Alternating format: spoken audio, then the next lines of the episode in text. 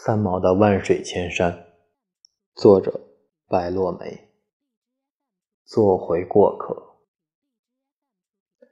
台湾作家龙应台在他的《目送》一书里写道：“我慢慢的、慢慢的了解到，所谓父女母子一场，只不过意味着你和他的缘分，就是今生今世不断的在目送他的背影渐行渐远。”你站立在小路的这一端，看着他逐渐消失在小路转弯的地方，而且他用背影默默地告诉你：不必追。是的，不必追，纵使想追也追不上。三毛就是这样，一次又一次将父母抛在身后，而父母也是这样，不断地目送他的背影从盛年锦时。到白发迟暮，这一次，三毛破茧化蝶，翩然远去。今生今世，再也追不上他的脚步，看不到他的背影。三毛曾说：“人生是一场情缘。”他既是走得这么坚决，就必然认为今生情缘已尽。当生命的旅程到了终点，他必须下站。生命长短不一，世事沉浮有定。这人间不是谁先来就要先走。那些曾经与他同行的人，有些提前走了，有些还要前行。无论有一天各自流散在哪里，只要心里有过彼此，就是温暖。如果选择了自己结束生命这条路，你们也要想得明白。因为在我，那将是一个幸福的归宿。我们应该勇敢的相信，三毛真的选择自我了断，而且死亡是一个幸福的归宿。尽管可以找出种种三毛不会自杀的理由，但也没有谁制止得住他那颗求死之心。我的一生到处都走遍了，大陆也去过了，该做的事都做过了。我已没有什么路好走了，我觉得好累。这是三毛死前不久对母亲说的话。这些年，三毛曾无数次说过这样的话，甚至好几次自杀未果。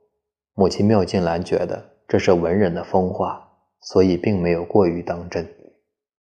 当年荷西死后那么苦，三毛都挨过来了。何况最近他并没有遇到什么沉重的打击，一些琐碎的烦恼之事，以他的承受能力，该是云淡风轻。可这一次，他却真的割舍一切，行至终点了。如此也好，以后再也不用淋漓于风中，看着他消瘦孤独的背影，一次次渐行渐远。父亲陈思庆一直有某种预感。觉得爱女三毛终有一天会走上那条不归路。他知道这孩子自小就过就过分孤僻敏感，他似乎无法用语言来形容自己的女儿，只是觉得她一生都很寂寞，心灵的寂寞。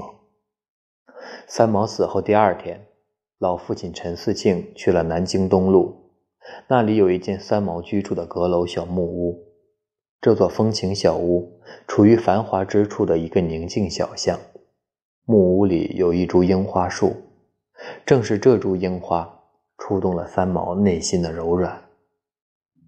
在这失去丈夫的六年半里，在这世界上居然还出现了我想要的东西，那么我是活着的，我还有爱，爱上了一幢小楼，这么一见钟情的爱上了它。这座小楼是三毛风雨归来的家，可现在他也不要了。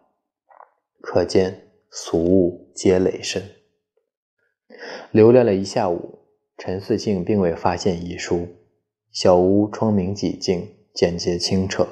很明显，三毛走之前细致的打扫过，就连马桶盖旁边的垃圾桶、浴缸和地砖的接缝也一尘不染。楼顶的木桌上搁着一本《泰山石玉金刚经全本》。姐姐陈天心说：“三毛近来常读佛经禅书。父亲恍惚间，突又想起三毛生前一直跟他谈论《红楼梦》，他多次告诉父亲，他最喜欢《红楼》里的好了歌：“世人都笑神仙好，唯有功名忘不了。古今将相在何方？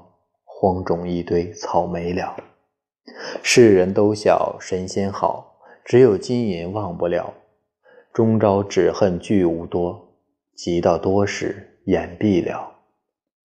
或许三毛觉得，与其一个人幽居在此，每夜听雨，每夜听雨打落花，忍受源源不断的杂念，倒不如给自己找一条更宽的路，免了四季循环，悲欢更替。走的时候，红尘为他让道，天地不敢多言。按照台湾的语言习惯。三毛是往生了，那条人人都要走的路，千百年来死者寂静，而活着的人却如何也停止不了悲伤。毕竟他踏上的是今生今世再也不能回头的路。七日次日，台北气温骤然下降，仿佛也在为这个悲情才女送礼。母亲妙金兰穿了一件红毛衣。这是三毛从大陆为她带回来的。三毛在一月一日的时候，提早送了一份生日礼物给母亲，一尊玉雕，一张卡片。这些年，三毛很少送母亲生日礼物，觉得这是俗气的做法。可去医院开刀的前一天，他忽然郑重地送给母亲礼物和卡片。母亲甚觉奇怪，心想自己的生日不是下个月吗？三毛淡淡一说：“怕晚了来不及。”难道那时候三毛就已经做好了轻生的准备？又或许是他一时兴起，看着满头白发的母亲，心生愧疚，借此机会表达着许多年不曾认真说出口的爱意。三毛在卡片上写着：“亲爱的母妈，千言万语说不出对你永生永世的感谢。”你的儿女是十二万分尊敬爱你的，爱有来生吗？如果有，三毛是否会延续今生未了的爱，和他的亲人重新来过，守候一份地久天长？今生他艰辛做一个自私的人，为自己活一次，由生至死，他都要一个人。他可以舍弃世界。却不能违背孤独。三毛的葬礼一切从简。三毛生前说过，他喜欢火葬，认为那样干净。他喜欢黄玫瑰，不爱铺张。母亲为爱女选了一件他平时最喜欢的衣服，缀上黄玫瑰给他穿上，就这么静静的送他去那个遥远的地方。三毛的骨灰放置在阳明山第一公墓的灵塔上。这世上再也没有跟死人，再也没有跟死人作伴更安全的事了。这是三毛说过的话。小时候的三毛为了逃学，每天去坟场做客。现在他总算做了主人，在那里不再有伤害，不再有离散。从此，他只安心。做那个最温柔的人，活着的人依旧为他的死寻寻觅觅、悲悲戚戚。三毛的一生不长不短，但这四十八年，他经历了异常丰富的过程，踏遍天高地广的山河，唯独离世不留只言片语，徒留无限疑惑、无限落寞给众生。三毛的忘年标归淼平。留有一段三毛辞世前夜打给他的电话录音。归淼平，我是三毛，你在不在家？人呢？归淼平，你在？你不在家？好，我是三毛。当时归淼平人在外地，没有接到这个电话，也因此成了他的终生遗憾。其实，就算接通了这个电话，以三毛的个性，也还是要走上那条路。这个女子何曾会受到外界的干扰？干扰为谁止步？她的世界已经清澈见底，水落石出。琼瑶认为，三毛的自杀与其疾病无关，更多的是内心深处的寂寞和绝望。写完《滚滚红尘》之后的三毛顿时寄托，人生已无所追求了。他是三毛，无法接受平凡的岁月，不会让自己安静的度过一生。他的死与人无忧，任何的猜测，任何的哀悼都是苍白。相信他，他去的那个地方是幸福的归宿，且当作这是他留给我们最后的承诺。作家白先勇说：“三毛自杀的消息传来，大家都着实吃了一惊。”我眼前似乎显出了许多个不同面貌、身份的三毛，蒙太奇似的重叠在一起，最后通通淡出，只剩下那个穿着苹果绿裙子、十六岁、惊惶羞怯的女孩。可能那才是真正的三毛，一个拒绝成长的生命流浪者，为了抵抗时间的凌迟，自行了断，向时间老人提出了最后的抗议。说的多好！一个拒绝成长的生命流浪者，为了抵达抵抗时间的凌迟，自行了断，向时间老人提出最后的抗议。这才是三毛，敢于和时间力争输赢，剪去世事所有横生的枝节，从此再不怕光阴逼迫。盛宴散去，夜已深凉，远处。